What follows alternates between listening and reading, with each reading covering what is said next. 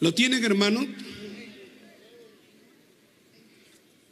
Primera de Corintios capítulo 9, versos 26 y 27. Leo la palabra de Dios con la bendición del Padre, del Hijo y del Espíritu Santo. Dice, así que yo de esta manera corro, no como a la aventura. De esta manera peleo, no como quien golpea al aire, sino que, sino que golpeo mi cuerpo y lo pongo en servidumbre, no sea que habiendo sido heraldo para otros, yo mismo venga a ser eliminado. Vamos a hablar cómo terminar la carrera en victoria. Gloria al Señor. Padre Celestial, gracias te damos por este culto, gracias por esta bendición y este culto misionero. Te pedimos, Señor, que tú ministres, que tú te glorifiques, que tú obres, Señor, que tú te engrandezcas grandemente en esta mañana, en la noche, Señor, y en las convenciones en el Cusco, en Chiclayo y en Lima. Glorifícate grandemente, Padre Celestial, en el nombre de Jesús. Amén y amén. Y a nombre de Cristo damos. Tomen asiento, amados hermanos. El apóstol Pablo, en este mensaje, en esta carta a la iglesia de Corinto, les habla en los términos, obviamente va a usar términos aquí. La palabra que vamos a oír en la carta que le envía es la carrera, ¿no? ¿Qué es la carrera? Bueno, es la carrera, hermanos. Eh, ellos hablaban, pues, Pablo va a establecer una analogía, va a establecer una similitud, a fin de que todos pudieran entender su mensaje, porque una de las cosas que yo admiro en el apóstol Pablo, como en nuestro Señor Jesucristo, era que ellos eran muy didácticos. O sea, nuestro Señor Jesucristo es el que mejor contó historias. Las historias que Cristo contó en la Biblia son historias que han cambiado vidas, que han revolucionado, que permanecen intactas hasta el día de hoy y que han dejado una enseñanza. Y Jesús sabía contar las historias, hermano. Jesús no contó leyendas, Jesús no contó mitos, como algunos piensan, porque una leyenda es algo que no existe, pues un mito es algo mitológico, o sea, es irreal, una, leyenda es algo irreal. Usted compara la historia, es el registro real, verdadero de un hecho que se dio. Una leyenda es un invento. No, una leyenda es un invento, un mito es un invento, gloria al Señor. Entonces, en la Biblia no hay mitos y no hay leyendas. Dios no usa eso para nada. Entonces, el apóstol Pablo, como le habla a la iglesia de Corinto, que eran griegos, y para ellos el deporte era el pan de todos los días, o sea, había campeonatos, había olimpiadas, ellos entendían lo que era una carrera. O sea, ¿qué griego no sabía lo que era una carrera? Entonces, para que todo el pueblo entendiera, Pablo va a usar el ejemplo en la carrera. Por eso dice que todo aquel que lucha, o sea, la carrera o las peleas, las luchas dentro de las Olimpiadas. Por eso dice, todo aquel que lucha de todos se abstiene a la verdad para recibir una corona incorruptible, o uno se dice, para recibir una corona corruptible, pero nosotros una corruptible. Luego, hablando en ese contexto, dice, Así que yo de esta manera, Pablo dice, yo, así como ustedes ven que corren, yo también corro. Pero mi carrera no es como la de ellos. Mi carrera no es una carrera deportiva. Mi carrera es una carrera espiritual. Todos nosotros, desde el día que nos convertimos, hemos iniciado una carrera hacia el cielo, hermano. Es una carrera espiritual. Y por eso él dice, yo corro, gloria a Dios, y dice, no como a la aventura. Algo que era importante y que ellos lo podían entender, así como un barco sale de un puerto y sabe a dónde va. Cuando usted toma un bus, sabe a dónde va. Nadie va a decir, suba un bus, lléveme a cualquier lugar. Si usted toma un taxi, siempre va a decir, quiero ir a mi casa, quiero ir a tal lugar, siempre hay un destino. Cuando uno pelea cuando uno corre una carrera, uno sabe a dónde va. El cristiano tiene que saber a dónde va y nosotros sabemos a dónde vamos. Y eso es lo que el apóstol Pablo quiere que la iglesia siempre tenga presente, la meta. Tú nunca puede perder de vista la meta, hermano. Y aquí Dios nos ha hablado entre lo que es el ministerio y la salvación. La meta suya no es el ministerio. La meta suya es la salvación del alma. El ministerio es un honor, es un privilegio servir a Dios, pero la meta suya es salvar su alma. Y eso hay que tenerlo bien claro. Gloria a Dios. Por eso dice, eh, de esta manera dice, también peleo. Y en la pelea, porque había las peleas tipo box, no era necesariamente como el box, pero eh, había que golpear al oponente o el oponente nos golpeaba. Entonces era una batalla. Nosotros también libramos batallas, hermano. Libramos batalla contra el diablo. Libramos batalla contra la tiniebla. El diablo va a levantar gente que nos ataca. Vamos a pelear siempre, pero Pablo dice que nadie golpea en el aire. O sea, si usted golpea, no puede golpear en el aire porque si usted golpea en el aire, se cansa. Y eso nos lleva al corredor cansado o al boxeador cansado. Yo me acuerdo en el año 80, en el 78, cuando peleaba Cassius Clay con Foreman, cuando peleaban esos gigantes, esos, gloria a Dios, esos tremendos pugilistas.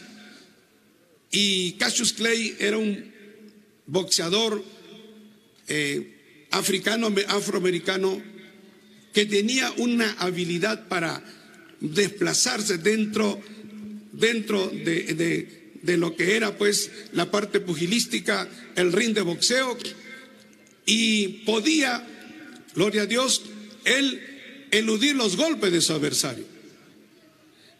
Y usted sabe que los boxeadores siempre, cuando no pueden llegar directo a golpear a su oponente, ellos tienen que golpearle los brazos.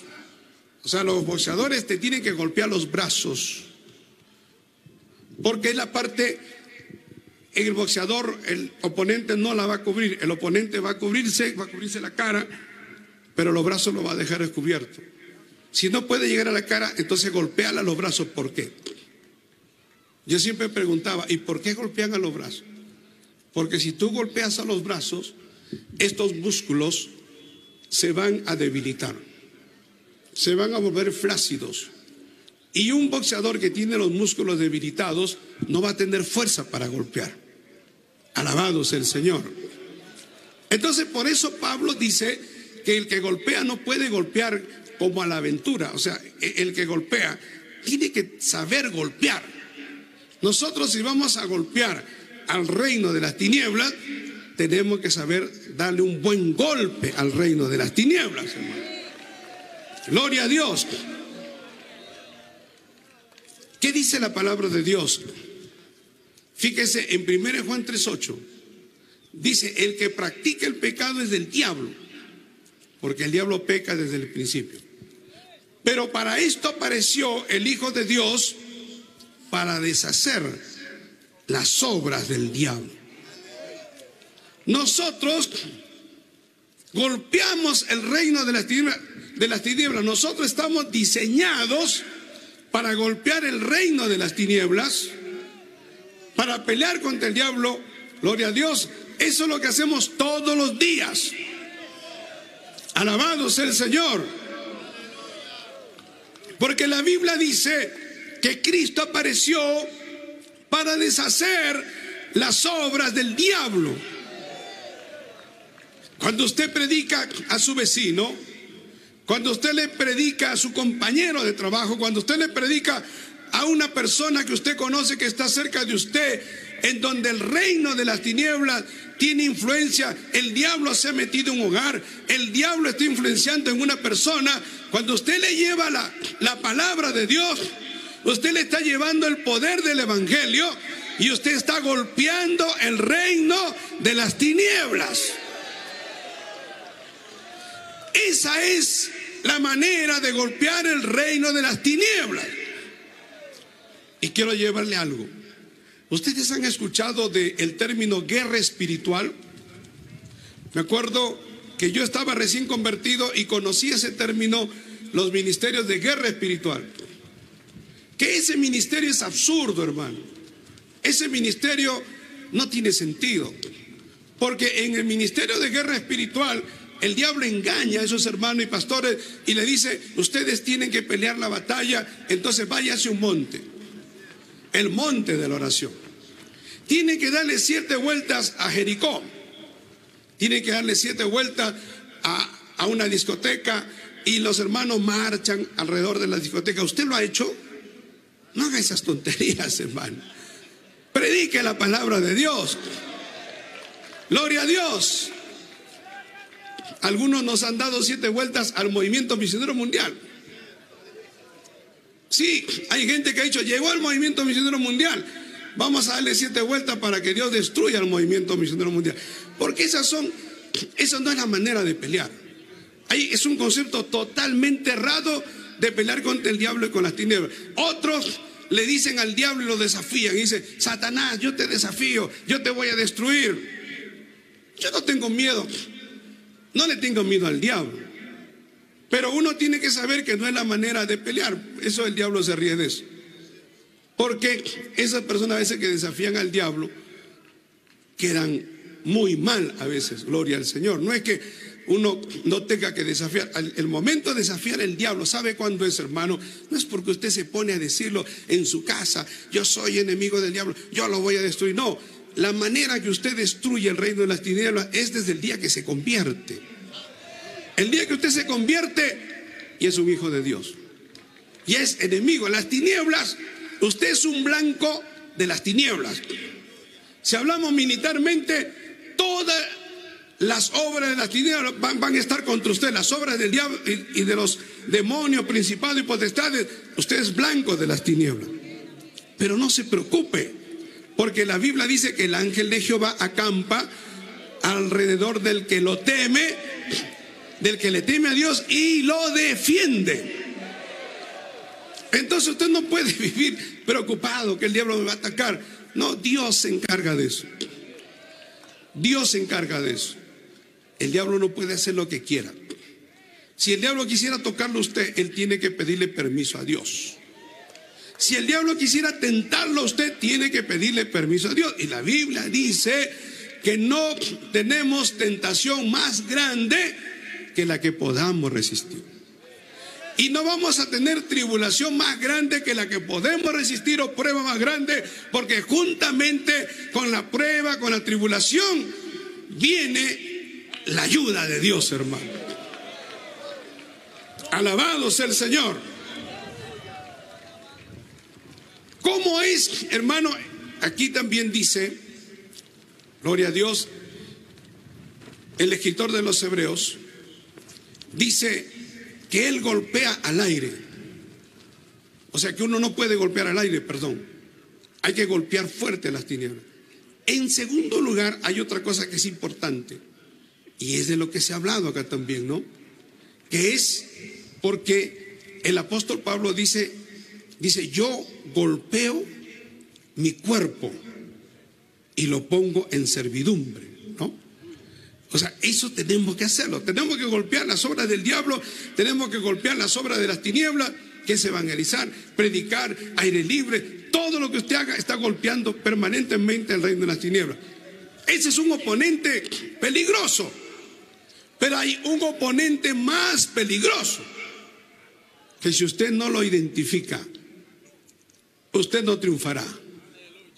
Y Pablo sí lo identifica porque dice, yo golpeo mi cuerpo y lo pongo en servidumbre.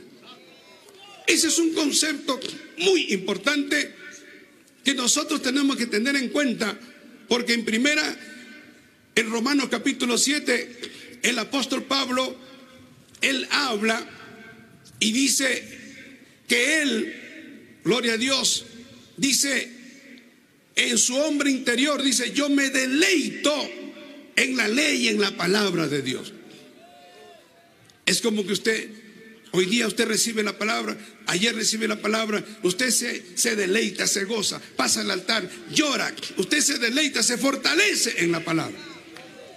Dice, es en su hombre interior. Pero Pablo dice, pero luego hay otra ley. Hay una fuerza. Hay una influencia, más que todo es una fuerza poderosa que está en su cuerpo. Dice la ley de mis miembros, la ley de la fuerza, la influencia de sus miembros que me lleva al pecado, que me quiere llevar a pecar. Siento que si me deleito en la ley de Dios, pero luego viene el ataque del diablo. Luego viene las tentaciones. Gloria a Dios. Y entonces usted se ve en una guerra. Se ve entre el hombre interior que se deleita en la ley de Dios y lo que usted tiene acá, que es su cuerpo. Entonces usted tiene que saber balancear esa guerra. Entonces, ¿cómo balanceamos esa guerra, hermano? Es a quien usted alimenta. Usted tiene que alimentar el hombre interior. Si usted alimenta el hombre interior, los deseos de la carne menguan, bajan. Si usted alimenta la carne, el hombre interior disminuye. Eso es así es como tenemos que vivir hasta que Cristo venga. Alabado sea el Señor. Fíjese que el apóstol Pablo llega a decir, miserable de mí, ¿quién me librará de este cuerpo de muerte? Porque Pablo considera este cuerpo, esta carne, como un cuerpo de muerte. ¿Y, ¿Y por qué era un cuerpo de muerte? Porque había una manera de castigar a los criminales y asesinos cuando una persona mataba a otra persona injustamente, era un criminal, y era un criminal que lo había hecho varias veces, entonces a él lo acostaban y lo acostaban de espalda con el cadáver que le había matado. Y lo amarraban. Gloria a Dios. Y lo tiraban. Y así estaba días. Imagínese que usted tenga un cadáver atrás que se está descomponiendo que los gusanos empieza el olor, la putrefacción. Y esos gusanos que están atrás empiezan a comerle la carne a usted. Y sabe que en cualquier momento usted va a morir y, esos gusanos mismos lo van a comer a usted. Entonces, Pablo usa esa expresión que es tan fuerte, el cuerpo de muerte, diciendo, ese es mi cuerpo, mi naturaleza humana que es dada al pecado. Entonces, para que eso no suceda, hermano, o sea, para que tú no caigas en un adulterio, para que tú no vuelvas a una discoteca, para que tú no vuelvas a un prostíbulo, para que tú no vuelvas a emborracharte, a drogarte, al vicio, a robar, a matar, a hacer lo malo, a la brujería, a la hechicería, tienes que fortalecer tu hombre interior. Tienes que golpear tu cuerpo. ¿Y por qué Pablo dice golpear el cuerpo? Porque vigilar es algo que nos cuesta, porque hay que abstenerse el sueño. Ayunar es algo que nos cuesta porque hay que abstenerse. El cuerpo no va a comer, el cuerpo te pide comida, pero tú te abstienes. Aún el ir al culto todos los días, hermano, el cuerpo no quisiera, el cuerpo quisiera. Salimos del trabajo y llegamos a, terminamos de trabajar, el cuerpo nos pide ir a descansar. Voy a ver, voy a ver el culto por Betel, por el Facebook. Anda a la iglesia, pelea tu batalla. Golpea tu cuerpo. Hermano, yo le digo que en la iglesia donde yo estaba, había el culto una vez a la semana y el miércoles era una hora, media hora. Yo me había convertido al Señor y yo tenía apetito de la palabra, hambre de Dios. Quería comer palabra de Dios. Y eso para mí era, era como comerme un bocadito, hermano. Alabado sea el Señor. Yo le digo, cuando uno tiene hambre de Dios, quiere escuchar mensajes, alabanza, quiere estar en el ambiente espiritual. Y trabajaba, yo trabajaba, salía de mi casa a las 7 de la mañana y salía de trabajar a las 5 o 6 de la tarde. Y me iba al culto todos los días. Y luego sábado y domingo. Domingo en la mañana terminamos el culto y nos íbamos a los aires libres todos los domingos. ¿Se acuerdan, pastores? Nos íbamos a la Plaza San Martín, al Parque Universitario, a la Plaza Capa, que eso era todos los domingos. Terminábamos el aire libre y traíamos las almas a 28. Algunos dicen, ¿por qué no crece en mi iglesia? Porque no trabaja, pero hermano. Si tú trabajas, las almas bien. Nosotros siempre veníamos con un grupo, 10, 12, 15, que lo traíamos de la Plaza San Martín, de todo, lo traíamos y estaba para el culto en la noche. Y eso nunca lo dejamos de hacer. Fueron años y años. Luego, en la semana, los mar, el, el lunes no teníamos culto, pero el martes, después del culto, nos íbamos a hacer aire libre, nos metíamos a los callejones, nos metíamos a las quintas, siempre, todas las noches. Gloria a Dios. Y eso, hermano, es agotador. Eso es golpear tu cuerpo. Pero si no golpeas tu cuerpo, gloria a Dios, entonces tu carne crece. Pero golpear tu cuerpo es eso, meterte en las cosas de Dios. No es flagelarte, ¿no? Porque la Iglesia Católica interpreta esto como que hay que flagelarse. Hay que caminar eh, sobre vidrios, de rodillas sobre. Es una, es una, eso es ser masoquista. Eso es anormal, gloria a Dios. Dios nos manda que nos hagamos daño. Pero el esforzarse, hermano, el nosotros, gloria a Dios, golpear nuestro cuerpo nos da resultado.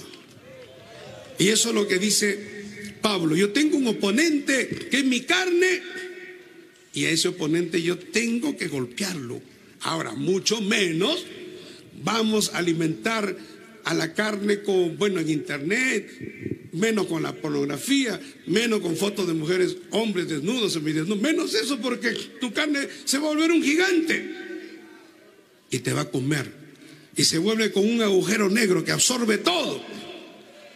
Gloria a Dios. Por eso hay que golpear nuestro cuerpo, hermano. Alabado sea el Señor. Ahora, ¿Usted se imagina esas iglesias de la prosperidad, esas iglesias donde todos son promesas de Dios, todos, todos, príncipe, princesa, todos, todos son lindos, los regalos, las bendiciones de Dios. No hables de de la maldición, no, no, no hables de eso. Yo he conocido predicadores y hermanos que decían, no menciones eso, porque eso es ser negativo, no, eso es lo que dice la palabra. Hay gente que no quiere golpear su cuerpo para nada, hermano. Entonces, la carne crece, gloria a Dios, y tu cuerpo, que es tu mayor oponente, es el oponente más sutil, es el oponente más engañoso, y es al que nosotros tenemos que tenerlo domado, subyugado, aplastado si fuera posible. Gloria a Dios. Si tú golpeas tu cuerpo, vas a ser victorioso. Por eso Pablo dice, golpeo mi cuerpo y lo pongo en servidumbre. Tiene que servir. Me acuerdo lo que decía el pastor Espejo, ¿no? Pastor Espejo, cuando estábamos en Nautir, el pastor Espejo había sido alcalde de la Victoria. Era un, distrito importante en Lima. Y yo sabía que él había sido alcalde de la Victoria. Entonces un hermano me dice, pastor, eh, le mando espejo, ¿usted cree que puede limpiar los baños porque él es alcalde? Hay que hacer una excepción. no, no le digo que limpie los baños. Todos tienen que limpiar los baños. Aquí no hay corona. Sea general, sea mariscal, presidente, todos hemos limpiado los baños, ¿sí o no? Gloria a Dios. Todos hemos limpiado los baños. Aquí no hay niños lindos, hermano. Me acuerdo, había un fiscal provincial importante en ese tiempo porque había un caso muy sonado en Lima. El caso de los de Galo Parker con Schultz por la disputa de un canal de televisión. Era un caso importantísimo. Y había un, un, fiscal que ahora, hasta ahora está con nosotros, con Greg en Ica y en Lima. Y ese fiscal estaba en la Mauta, en el Coliseo Mauta.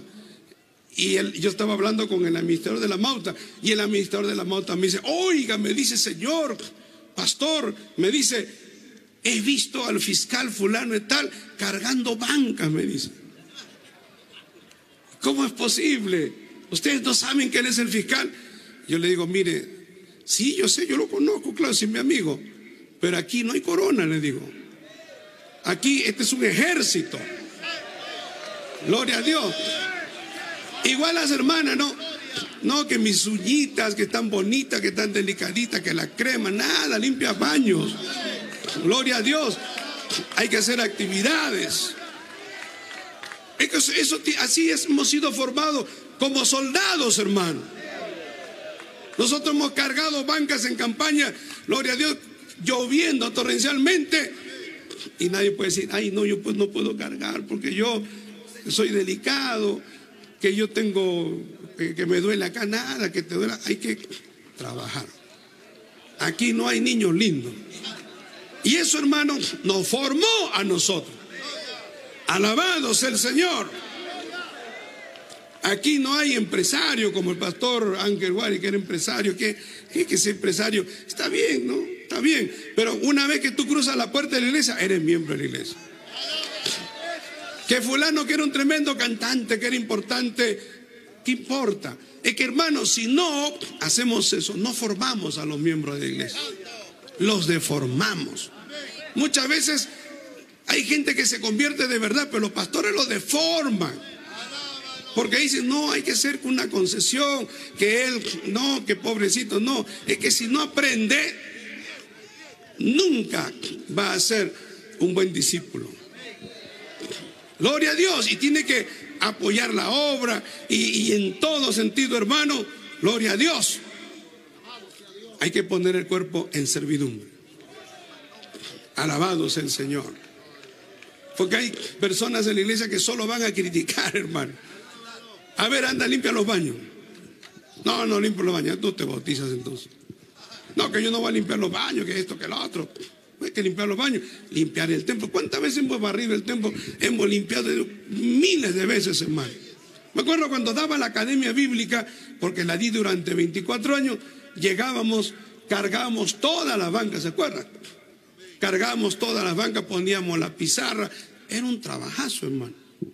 Íbamos a comprar las tizas. En ese tiempo no había, como ahora que PowerPoint ni nada de eso. Compramos la tiza, la mota, armamos, porque al principio empezamos al costado del templo en un hotel. Y ese hotel lo usamos y teníamos que desocuparlo.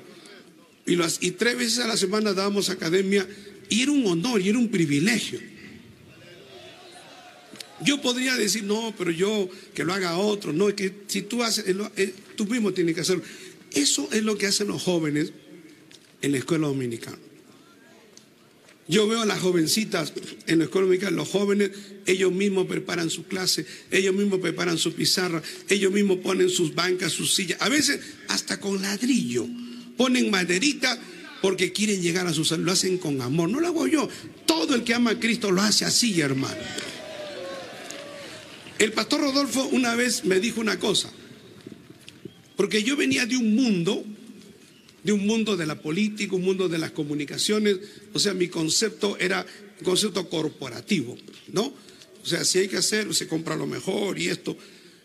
Entonces, el pastor Rodolfo cuando en el año 95 dijo, Dios le llevó a dar una profecía, dijo, aquí va a haber una antena y la señal de Betensa darle al mundo entero. Entonces yo decía, el pastor no sabe lo que está diciendo. Dentro de mí lo dije, ¿no? Porque si el pastor subiera lo que es comunicaciones, sabe que una antena de acá y tendría que haber un hablín satelital. Y un, hablín satelital solo lo tenían cuatro lugares, tres lugares en Lima. Costaban millones de dólares. Y yo decía, eso es imposible. Pastor, yo creo que se ha emocionado mucho el pastor Rodolfo. Gloria a Dios. Es lo que yo pensé, hermano.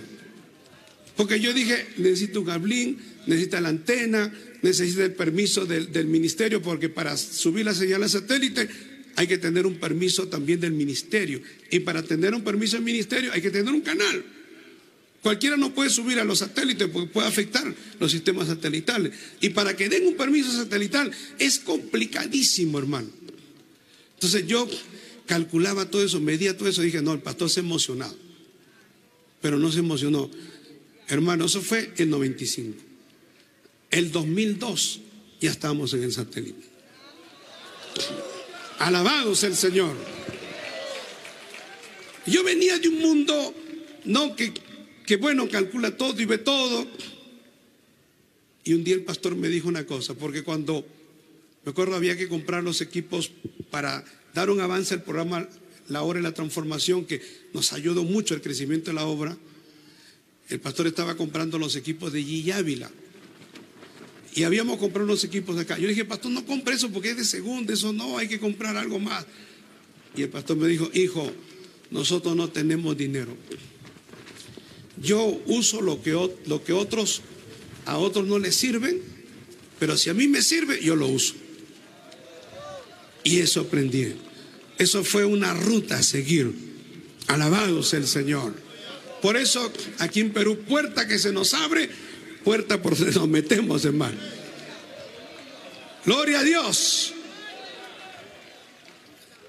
Y Dios nos ha dado terreno en lugares donde la gente diría, no, eso no sirve, ese terreno no sirve, pero lo hemos tomado y luego las ciudades han crecido para ese lado y ese terreno es más importante que todos los demás.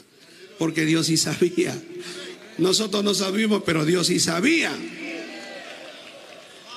Gloria a Dios. También, hermano, quiero ir a un punto que es importante. No quiero que pase esto. El corredor cansado. Porque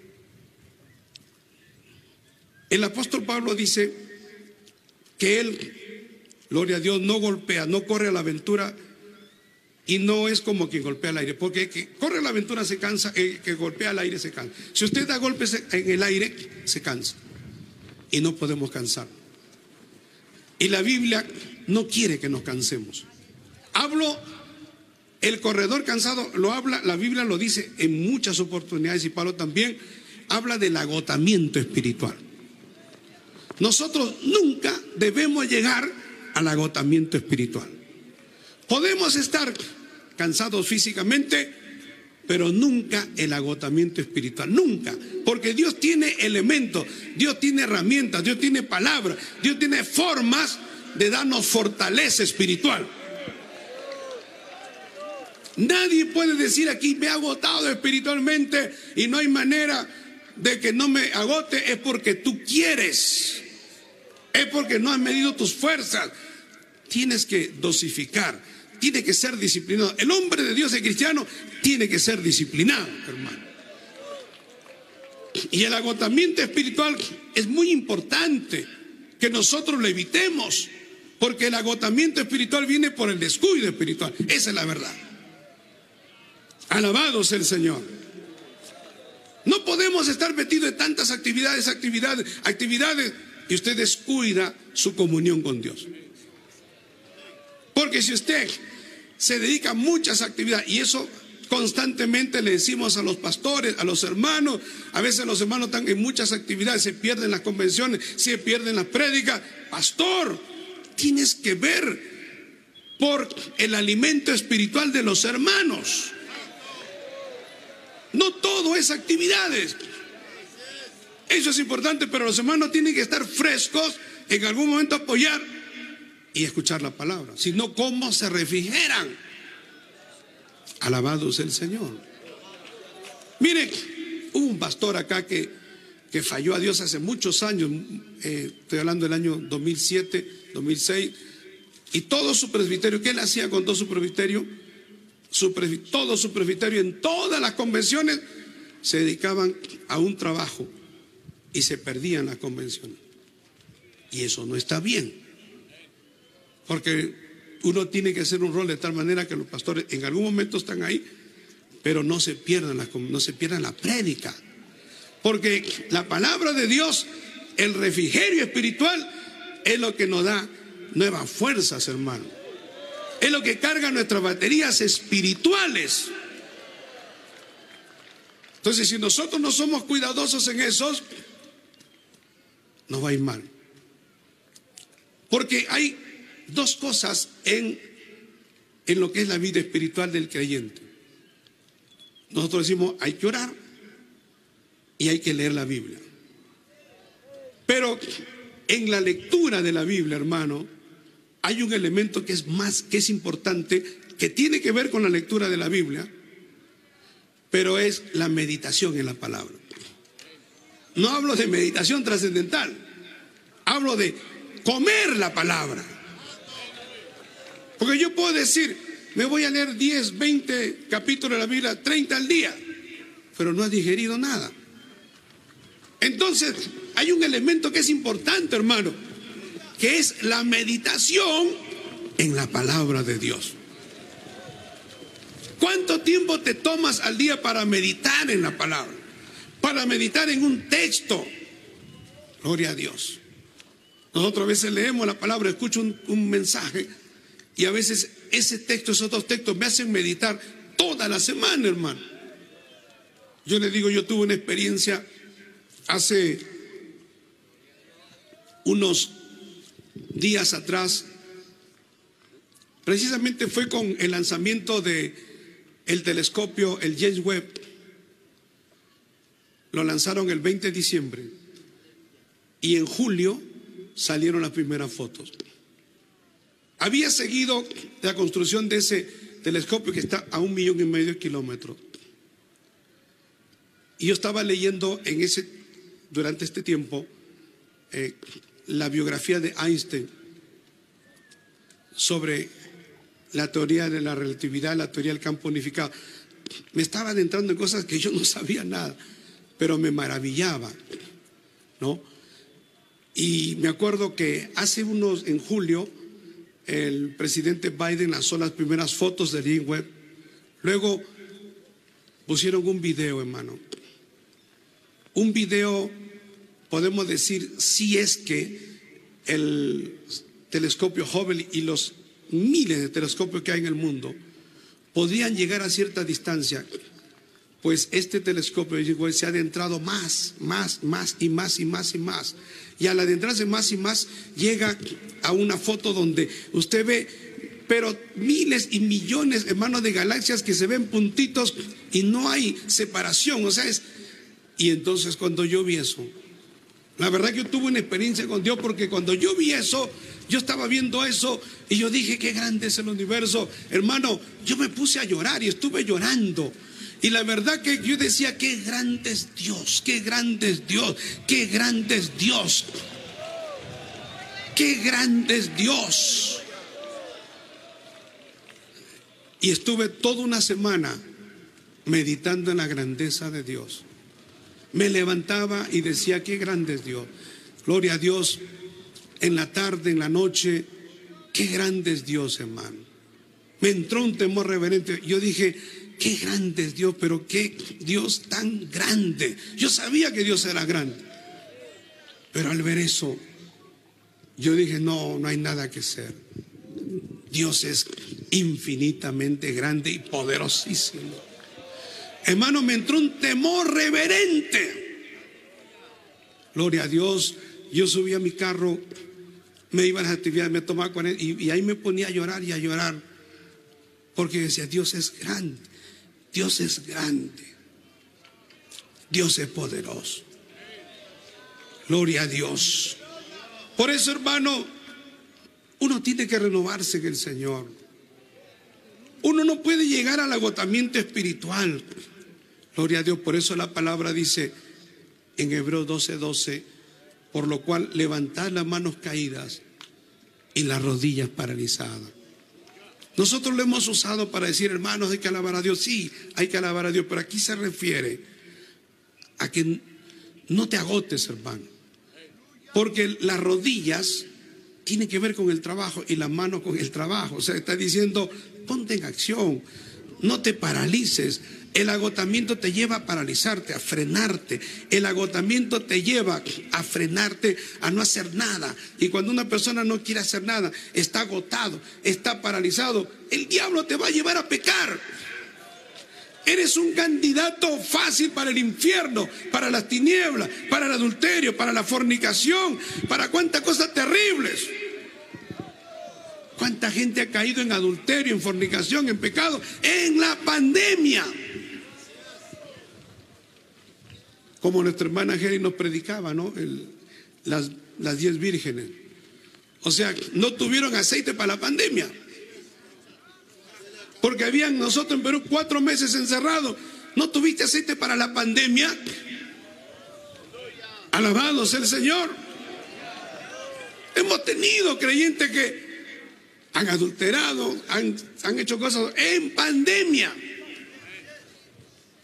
Como que el diablo le decía, ya no vas a predicar, ahora descansa, duerme, ya no vas al culto. Y ahí vino el diablo, la serpiente y lo mordió. No tenían aceite, hermano. Estaban agotados. Bendito sea el Señor. En lo personal, durante esos cuatro meses, fue los meses que más trabajé. Nosotros, Pastor Albert, Pastor Gerardo sabe que nos invitaban a predicar de un montón. Predicamos cuatro veces al día, hermano. Estábamos metidos en las cosas de Dios. No había tiempo para el diablo, no había tiempo para nada. Ese es el éxito, hermano. Cierran las puertas del diablo. El éxito es ocuparte en cosas de Dios y no le das tiempo al diablo. Cuando el diablo viene, toca la puerta, estoy ocupado. Estoy ocupado. No puede entrar. Pero si te sientes cansado, agotado, estoy cansado de serle fiel a Dios, estoy cansado de serle fiel a mi esposo, estoy cansado de ir a la iglesia, estás agotado. Eso no puede darse, hermano. Hay que renovarse en Dios. Porque Dios en la palabra nos renueva, pero dice, levanta las manos caídas y las rodillas paralizadas. Y quiero ir terminando. Mantengamos firme, dice en Hebreos 10:23, firme, sin fluctuar, la profesión de nuestra esperanza, porque fiel es el que os prometió. Fíjese, aquí habla de dos cosas. Firmeza, la firmeza es importante. Porque si usted no tiene firmeza, no está bien parado.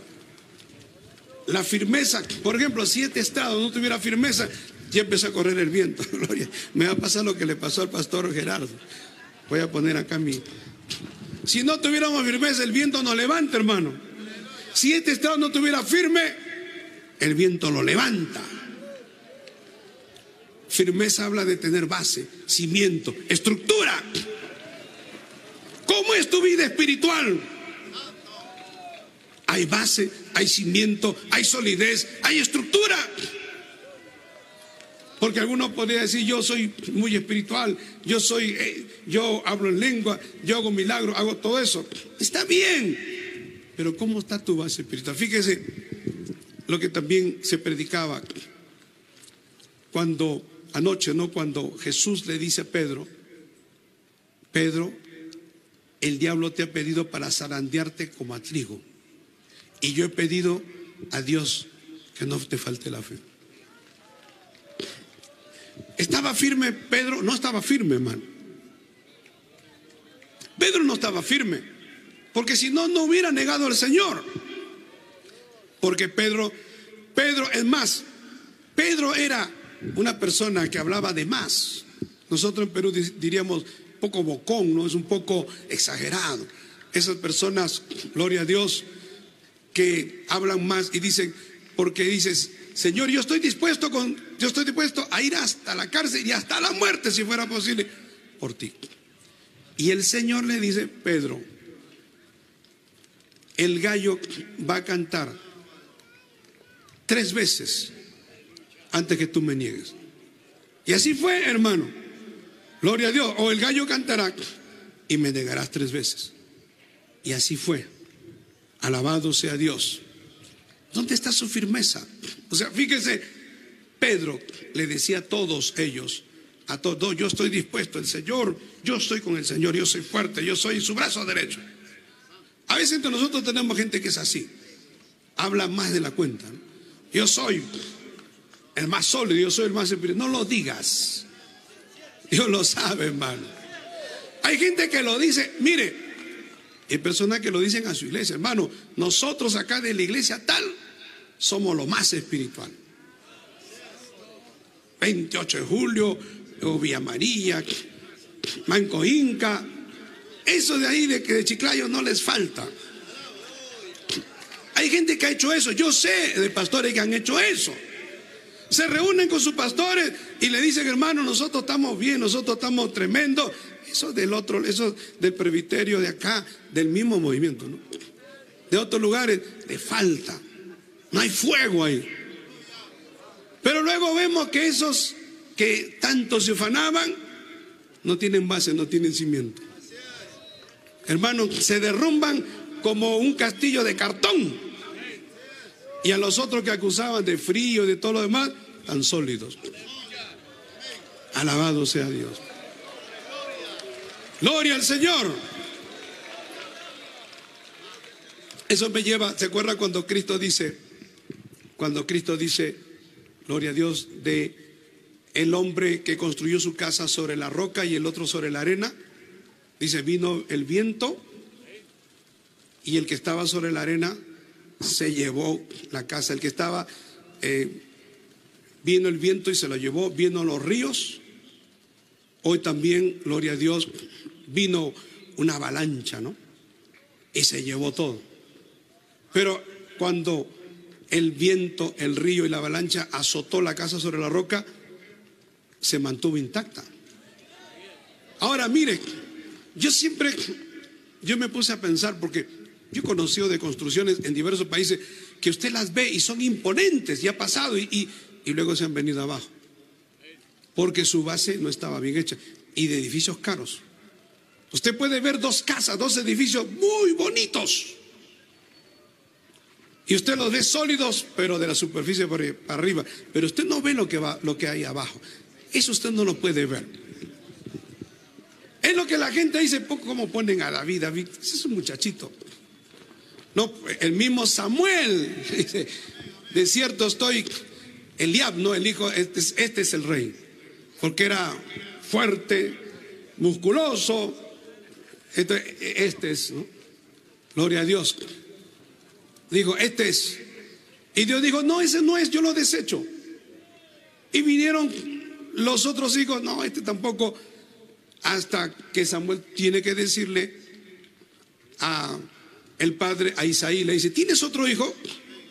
Ah, sí, tengo un hijo, pero ese muchachito ese está cuidando a las ovejas, como diciendo, ¿cómo lo van a tomar en cuenta para, para un cargo importante? Tráelo. Gloria. Y cuando lo trajeron, Dios dice, ese es. Alabado sea el Señor. ¿Por qué? Porque Eliab y todos ellos eran fuertes, o sea, físicamente a los ojos del hombre estaban bien. Pero Dios veía a David, David oraba. David amaba a Dios con todo su corazón. ¿Cuántas veces David, hermano, en el desierto lloraba, se quebrantaba, se arrodillaba, clamaba a Dios? Y eso no lo ve el hombre, pero Dios sí lo ve. Cuando Dios tiene que usar sus instrumentos, a Dios no le interesa lo que ve el hombre, hermano. Dios no te va a pedir la opinión a ti. Dios sabe a quién levanta. Alabado sea el Señor. Por eso, gloria a Dios, nosotros, quiero ir cerrando, mantengamos firme, Hebreos 10, 23, por eso digo la firmeza, hermano. La firmeza es estabilidad. Para pelear hay que estar firme. Un soldado que se cae está muerto. Está muerto. Mire, yo le, les quiero contar cuando me operaron del hombro derecho, tuve una ruptura de un tendón, estuve en una terapia física y el terapista me dijo, la fortaleza y la firmeza de su cuerpo y su musculatura depende de tres cosas. Y me dijo, hay que fortalecer tres cosas, me dice. Hay músculos que tienen que ver con la elasticidad, porque si usted no tiene elasticidad no tiene velocidad. Hay que trabajar con eso. Hay músculos que son los más pequeños que tienen que ver con la estabilidad. Yo no sabía eso, hermano. En las coyunturas, acá, acá, acá, en la parte de atrás, aquí tenemos músculos que son pequeños y que tienen que ver con la estabilidad. No que usted pueda pararse en un pie. No, usted puede pararse en un pie. Gloria a Dios. Son músculos que no trabajan normalmente pero trabajan cuando usted necesita estar estable. Gloria a Dios. Y hay los terceros músculos que tienen que ver con la fuerza. Eso es que, igualmente espiritualmente, nosotros necesitamos eso. Fortalecer todas las áreas, hermano. Gloria a Dios. Mire, los bautistas, yo leía, bueno, yo los aprecio mucho, pero ellos dicen, la predicación solo tiene que ser expositiva. Claro, está bien, la posición puede ser expositiva, pero ¿por qué no temática? Ellos desechan la exposición temática dicen, no, eso, eso no. No podemos cerrarnos, hermano. Todo es importante. Alabado sea el Señor. Ahora yo puedo decir, no vamos a hablar de la promesa de Dios. Claro que hay que hablar de la promesa de Dios. Hay, momentos en que predicamos sobre la promesa de Dios. Pero si todo es promesa de Dios, estamos mal, pues, ¿no? Hay que tener un balance. Bendito sea el Señor. Hermano, nosotros somos heraldos, porque dice, quiero ir terminando. El apóstol Pablo dice, no sea que habiendo sido heraldo para muchos, yo mismo venga a ser eliminado. Qué triste, hermano. Gloria a Dios, ¿no? El heraldo era el que llevaba el mensaje del rey. El heraldo era el mensajero, el vocero del rey. Llevaba la noticia más importante. Eso somos nosotros, somos heraldos de Cristo. Somos heraldos del cielo. Y usted, el que llevó el, que llevó el mensaje, el que llevó la palabra de Dios, qué triste que usted salga de carrera. No puede salir de carrera, hermano. Hay que seguir peleando la carrera. Nosotros tenemos que evitar ser eliminados, descalificados. El término griego para eliminado es adoquimos, que significa soportando la prueba. Gloria al Señor, rechazado. Cualquier persona en la carrera, cualquier atleta, no quiere ser eliminado. ¿Qué pastor quiere ser eliminado? Nosotros no queremos ser eliminados, queremos seguir en la carrera. Porque es un honor servir a Dios. Porque hemos recibido un encargo, hermano, para valientes y no vamos a claudicar. Porque hemos recibido una responsabilidad poderosa. ¿Cómo vas a permitir que el diablo te elimine, que el diablo te saque de carrera? Eso no debe suceder. Hay que seguir en la carrera, hermano. Hay que seguir peleando. Hay que seguir buscando a Dios. Hay que seguir clamando. Hay que seguir, hermano, gloria al Señor, consagrándonos. Nosotros tenemos que buscar ser aprobados por Dios, como dice la palabra de Dios. Gloria al Señor, que es preciso si entre vosotros hay disensiones, pero para que se haga manifiesto quiénes son aprobados por Dios. Hermano, Dios quiere un ejército de personas aprobadas por Dios, porque no es aprobado, dice 2 Corintios 10, 18, el que se alaba a sí mismo, sino aquel a quien Dios alaba.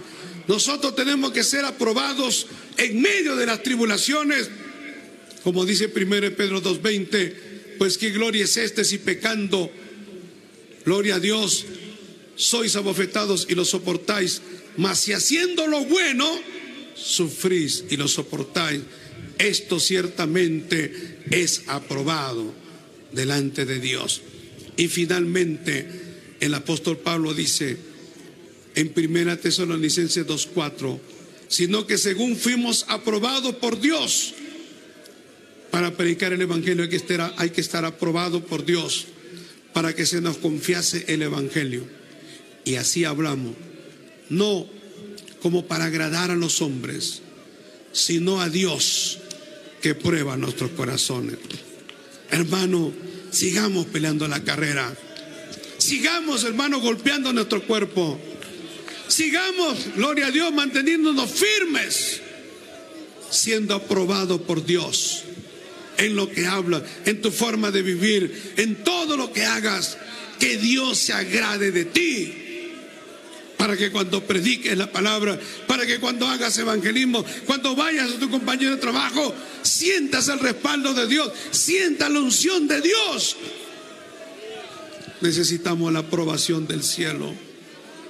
Que Dios te ayude a seguir adelante, que Dios te ayude a mantenerte firme, sin fluctuar, no titubeando, no un día sintiéndote en el cielo y otro día sintiéndote derrotado. Hay que mantener la estabilidad. Hay que evitar el agotamiento espiritual. Que Dios nos ayude, hermano. Que Dios nos dé la fuerza. Dios te ha traído para eso. Las convenciones sirven para eso. para fortalecerte, para renovarte. Gloria a Dios. Para sacarte músculos espirituales, convicción, fortaleza. Tenemos una carrera tremenda por delante. Y algunos están cansados. Pero qué lindo es tomar nuevas fuerzas.